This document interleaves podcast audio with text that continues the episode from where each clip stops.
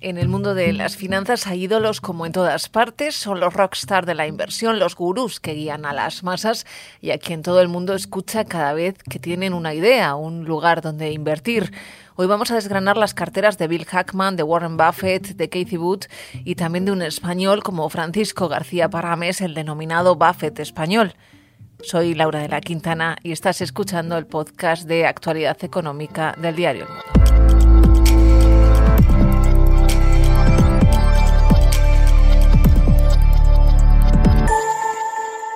Las cuentas claras. Bill Hackman está al frente de un reconocidísimo hedge fund, Pershing Square Capital, que generó ganancias de más del 27% para sus accionistas durante 2023, después de haber perdido un 9 el año anterior, en el 22, de ganar un 27% en 2021 e hizo un 70% de beneficio en el año de la pandemia y casi un 60% adicional en 2019. No están mal eh, estos números para nada. A los 10 años, confiesa, le dijo a sus padres que sería un un hombre de negocios y desde luego que lo ha conseguido. De cara a este año piensa que la economía se está frenando, que la Reserva Federal recortará tipos antes de lo que la gente cree y que mucho ojo con lo que está por venir con la burbuja del crédito. Es muy difícil predecir. La economía se está debilitando, muchas compañías han conseguido arreglar su deuda que estaba financiada a tipos muy bajos y todo esto funciona hasta que deja de hacerlo, también para el real estate, para el inmobiliario. Y cuando esto suceda, cuando tengan que refinanciar su deuda, va a ser una especie de acantilado. Son declaraciones en una de sus últimas entrevistas públicas concedida a Bloomberg TV en la que reconoce haber cambiado con los años. Ahora es dice, un inversor activista que se ha sumado también a la ola de la inteligencia artificial. You know, the most direct investment we have in AI, I would say, is Google uh, or Alphabet. Uh, Google es la posición que tiene más directamente relacionada con la inteligencia artificial. De hecho, reconoce que lo que les hizo comprar Google fue precisamente un primer tropiezo de la compañía en el primer lanzamiento que tuvo de, de este tipo de tecnología, que les dejaba atrás claramente en la carrera frente a Microsoft y esto llevó a sus acciones, a las acciones de Google, a precios más que razonables para entrar.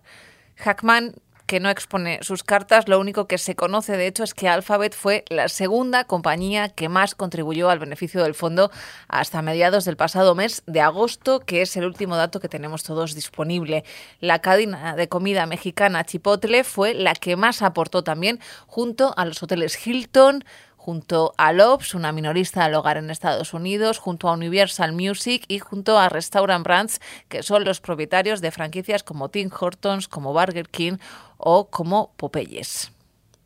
Apple is different than the other businesses we own. It just happens to be a better business than any we own. And we put Apple es diferente, decía, es el mejor negocio que nosotros tenemos en cartera de lejos.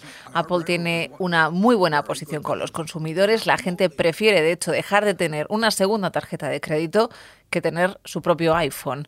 Son palabras de Warren Buffett, que se lamentaba de haber vendido algunas de sus acciones un par de años atrás. Fue una decisión estúpida, reconocía en la última junta de accionistas de Berkshire Hathaway, que dura horas y en la que es digna de ver además el público pregunta directamente a Warren Buffett como si fuera una especie de líder espiritual subido a un escenario.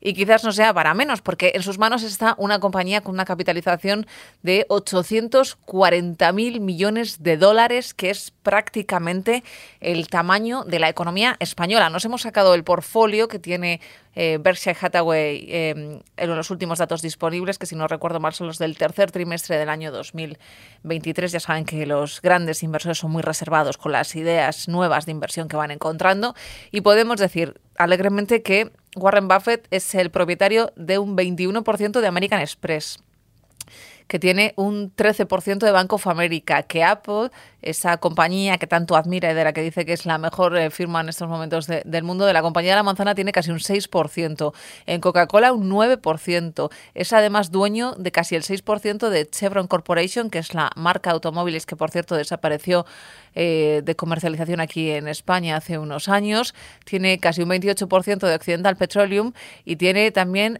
un 26,5% del fabricante de salsas y de ketchup eh, Heinz. Y este dato, y es importante, es también el dueño del 13,5% del capital de la agencia de calificación de rating Moody's, que es la que eh, califica a todas las cotizadas, a todas aquellas cotizadas, digamos, que paguen por sus eh, servicios a nivel internacional. Por otro lado, al frente de ARK Investment está Casey Wood, que es de las pocas mujeres en lo más alto del mundo de la inversión. Maneja activos valorados en 17 mil millones de dólares y está muy escorada, sobre todo en estos momentos, a finanzas, a consumo y también al sector tecnológico. En su hedge fund, hasta septiembre, la primera posición era para Coinbase, seguida de otras firmas como Roku, especializada en streaming.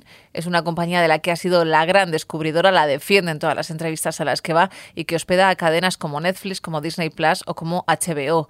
También está en Tesla o en Zoom y mucho ojo con su apuesta por las criptodivisas porque en los últimos eh, años, últimos meses ha estado mm, en el ojo del huracán, ha sido bastante criticada por distintos inversores precisamente por la gran exposición que tenía eh, Coinbase. Cabe recordar que era, por lo menos hasta lo último que sabemos, la primera posición de su gran hedge fund, de su fondo de inversión libre, con más del 8,5% del patrimonio invertido en, en esta plataforma de criptodivisas. Moving into the private markets with a venture fund, which we started late last year. En una reciente entrevista, Bush reconocía que el futuro de su firma de inversión pasa por el capital privado, por aquello de democratizar la inversión, porque es allí donde está la innovación que dice caracterizar a su fondo y también, como decíamos, está muy metida en el mundo cripto, donde en estos momentos reconocía estar involucrada en distintos proyectos que no se conocen, que forman parte, por lo tanto, del ámbito privado, de ese capital privado y que verán la luz en los próximos eh, tiempos. Y nos venimos. Eh, a España.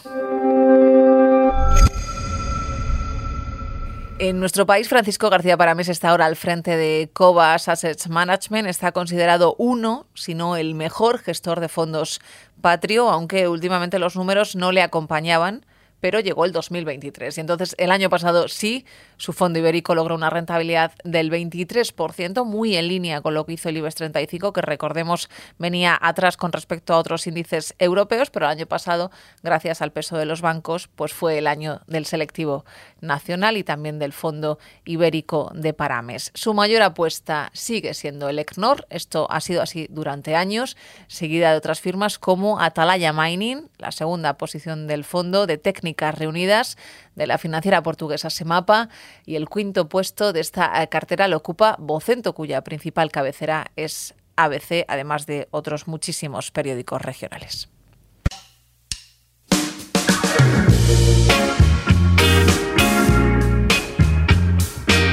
Ha sido todo por hoy. Pueden seguir informados como siempre en la página web del Mundo, en Actualidad Económica y en nuestras redes sociales. Volvemos la próxima semana con un nuevo episodio de Las Cuentas Claras.